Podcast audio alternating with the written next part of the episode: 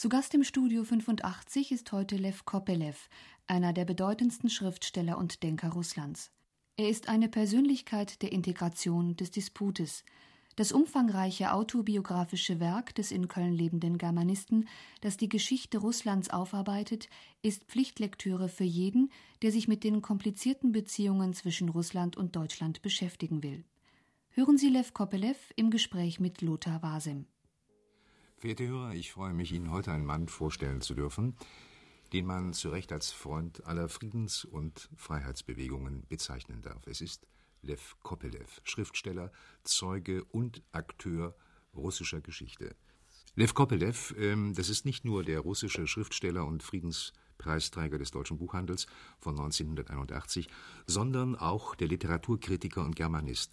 Geboren wurden sie in Kiew haben dann später studiert und äh, sind an sich, wenn ich mich recht erinnere, äh, sehr früh mit der deutschen Sprache in Berührung gekommen. Ja, Wie kam das? Seit Kindheit. Es kann deutsche Kindermädchen und eine deutsche Familie, mit der wir zusammenlebten. Fast drei Jahre. Herr Kopelew, Sie haben dann 1941 promoviert und zwar ganz interessant, Sie sind wieder beim Deutschen geblieben mit einer Arbeit über die Dramatik Schillers. Äh, woran haben Sie gedacht? In das dramatische Gedicht Don Carlos? Geben Sie Gedankenfreiheit? Ja, das war mehr. Äh, für mich war Schiller nicht nur seit frühester Jugend ein sehr geliebter Dichter. Aber in der Zeit, als ich mich an die Dissertation machte, war Schiller die poetische Verkörperung der reinsten Ideen der Revolution, der humanen Revolution. Mein Thema war die Dramen Schillers und die Probleme der bürgerlichen Revolution. Um bei der Wirklichkeit zu bleiben, äh, Herr Kopelew, Sie haben sich ja schon sehr früh äh, um einen Ausgleich zwischen Russen und Deutschen bemüht. Äh, zum Beispiel äh, denke ich da an den Einmarsch äh, der Roten Armee in Ostpreußen. Äh, da versuchten sie ja, gewisse Grausamkeiten zu verhindern. Ähm, wie war das eigentlich? Hatte das Folgen für Sie? Ja, ich hatte Folgen. Ich blieb für neun, neuneinhalb Jahre in Haft. Mit Ihrem mutigen Eintreten für die Menschenrechte, ähm, für Demokratie auch und für Freiheit, da haben Sie ja auch das Sowjetregime sehr provoziert. was hatte das eigentlich zur Folge in der ersten Zeit? Zunächst, ich bin nicht der Einzige gewesen. Und als wir auf, es war schon in den 60er Jahren, als wir die, gegen die ungerecht Verfolgten, gegen ungerechte Verfolgungen von andersdenkenden Menschen, wie man damals das formulierte, auftraten, war es nicht ein Kampf gegen das Regime. Wir wollten das Regime gerecht machen. Wir wollten es bessern. Hm. Wir wollten es reformieren. Ja. Merkwürdig war ja auch... So, so Sacharow, so Grigorenko, meine Freunde und Mitstreiter, wenn man so sagen darf. Wir waren keine Revolutionäre, nichts weniger als hm. Revolutionäre.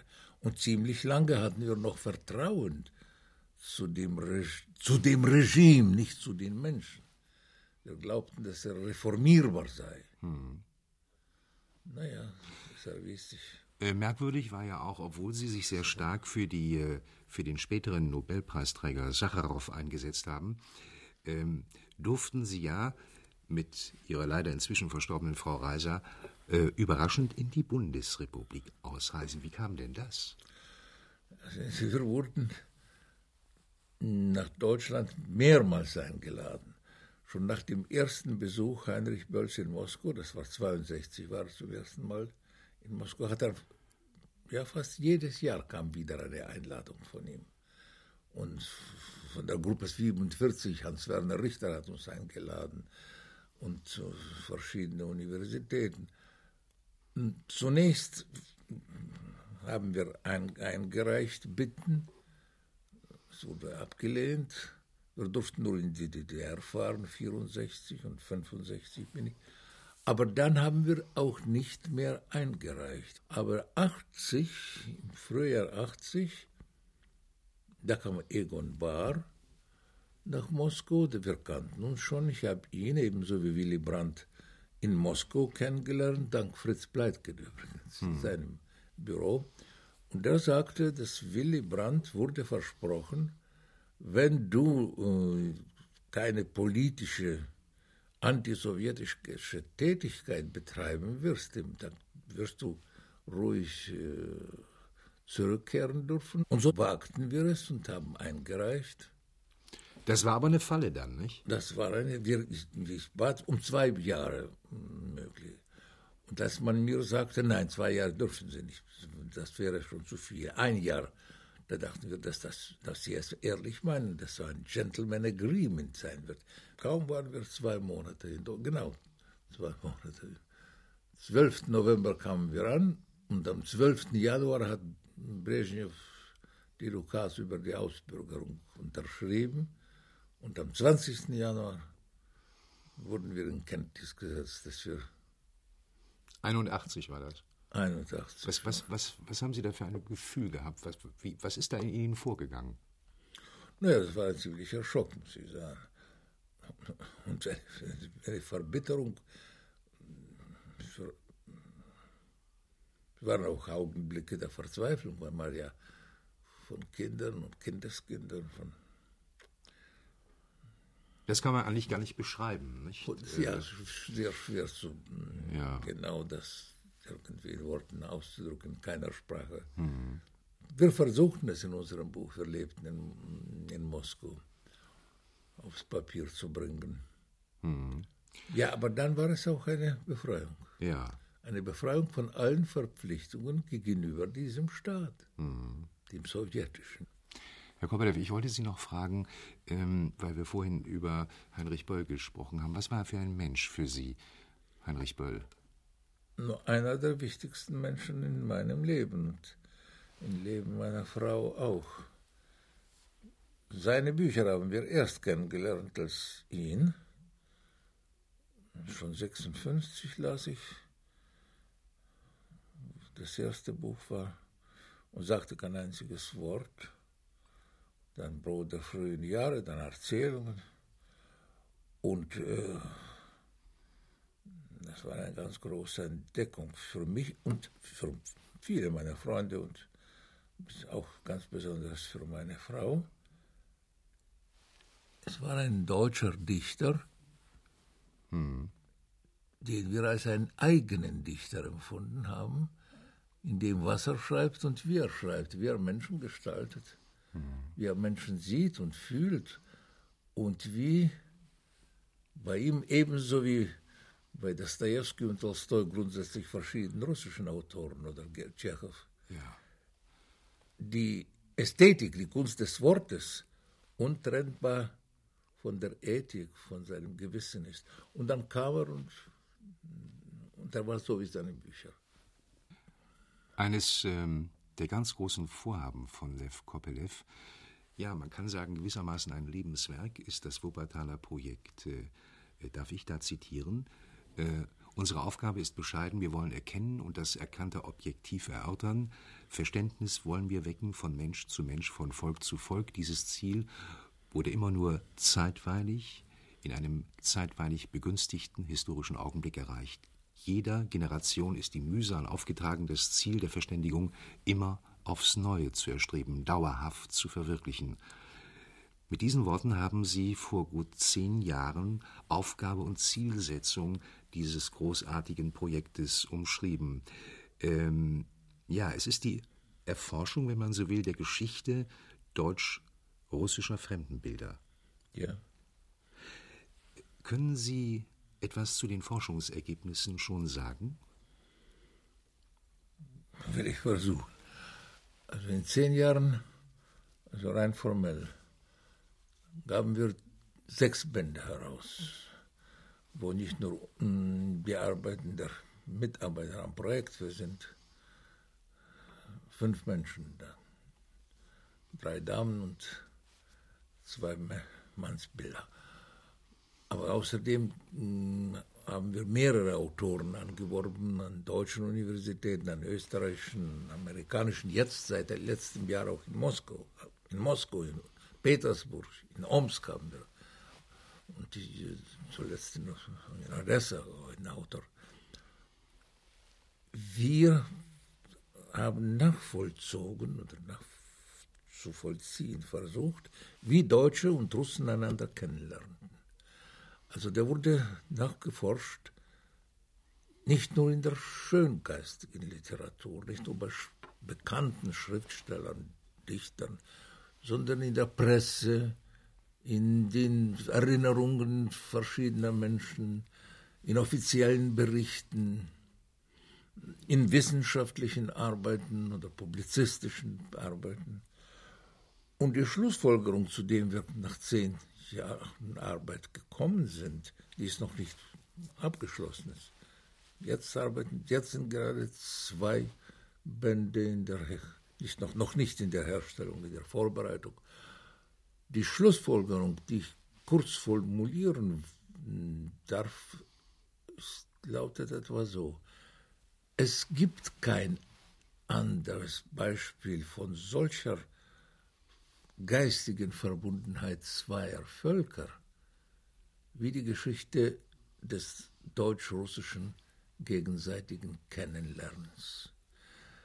Um ganz konkret zu sein, in keinem anderen nicht russischsprachigen Lande gibt es Beispiele solche wie Paul Fleming, der deutsche Barockdichter, der vor 360 Jahren Gedichte und Poeme auf Russland voll Liebe, Verehrung und Einfühlung und Verständnis ver verfasst hatte. Oder solche wie Thomas Mann oder Rilke oder Heinrich Böll oder Johannes Bobrowski, Alfred Goes, ich nenne nur die deutschen Dichter, die absolut deutsch waren, sind, bleiben und zugleich vom russischen Geist durchdrungen. Und andererseits in keinem nicht deutschsprachigen Land gibt es solche Beispiele wie Wassili Zhukowski oder Ivan Turgenev oder Boris Pasternak, Marina Zvetaeva, russische Dichter, absolut russische, die aber auch so vom deutschen Geist durchdrungen werden und solche Verbundenheit zu Deutschland und deutschen Menschen in ihrer Dichtung verkörpert. Lev Kopelev, Sie haben, äh, wenn ich mich recht erinnere, vor kurzem gesagt, die Zerfallserscheinungen in der bisherigen Sowjetunion äh, werden auch auf den Kulturbereich übergreifen. Was bedeutet das, äh, dass die materielle Grundlage vieler Künstler und auch der Kunsteinrichtungen schlechthin gefährdet ist? Sehr gefährdet. Sehr gefährdet. Wenn früher hat der Staat wohl eine mh, hm, schlimme politische Zensur praktiziert, aber zugleich hat Geister nicht mit Mitteln für Theater, für Bibliotheken, für Schulen und Hochschulen, für Museen. Jetzt wird ja alles, jetzt ist ja alles dem Privat, dem Markt hm. Delegiert. Und die Zensur des Büchermarktes, die kommerzielle Zensur, ist noch schlimmer als die ideologische, die man umgehen schon verstanden hat. Ja, aber auch die große Tradition, äh, Lev Kopelev, ist ja auch gefährdet des Moskauer Konservatoriums in der Herzenstraße, nicht? Ja. Das kann man ja auch sagen. Ich glaube, dass da, äh, jedenfalls habe ich das mal gelesen, äh, dass die, äh, die Folgen dieser Politik so krass zutage getreten sind, äh, dass aus diesem Hause, aus dem ja einst also kulturgeschichtlich sehr vieles herausging, viele davon gegangen. Sehr. Ja. Viele wandern aus ins Ausland. Ja. Und früher wandert, floh man von politischen Verfolgungen, jetzt flieht man von Ungewissheit, von Not, von Leid, von. Naja, aber ich, ich will nicht über die, all diese Dinge sprechen, von denen Sie jeden Tag in der Zeitung nachlesen können. Wichtig für mich ist zu sagen und auch möglichst vielen Menschen in Deutschland ans Herz zu legen. Eine Kultur wie die russische kann nicht vergehen. Hm. Es können Menschen vernichtet, vertrieben, also bedrückt werden. Die, der nationale Geist in der Kultur lebt und dem muss geholfen werden. Hm. Großartige Hilfe, Russland Hilfe ist seit schon fast bald drei Jahren im Laufe. Ja, das ist großartig. Wurst und Käse, Medikamente, ja, Kleidung, das ist sehr schön. Aber jetzt ist viel wichtiger moralische Unterstützung. Eine Volksdiplomatie. Volksdiplomatie, wie ich sie nenne. Ja, Verbindungen von Stadt zu Stadt, von Schule zu Schule, von, auch bis zur Familie, von Familie zu Familie. Und hier ist es sehr wichtig, und das nicht nur materielle, sondern auch moralische Unterstützung für die Menschen, die dort Kultur schaffen. Ja. Nicht, damit, möglichst dauerhaft, möglichst breit gefächert verschiedenen Formen zu, zu, zu gewähren. Einladen und hinfahren. Hm. Einladen und hinfahren. Austausch von Künst, Künstleraustausch, Studentenaustausch. Das wird ja für beide Seiten fruchtbar sein. Neulich sah ich in Düsseldorf äh, ein Petersburger Theater und das war die helle Freude. So Russland lebt und ich sprach dort mit Menschen. Die haben ein sehr schlechtes so Alltagsleben müssen sie dort führen. Also die Probleme von Wohnung, Kleidung und äh, vom täglichen Brot stehen so, dass man es hier kaum äh, vorstellen kann. Aber die spielen Theater. Das ist das Theater aus, aus Petersburg.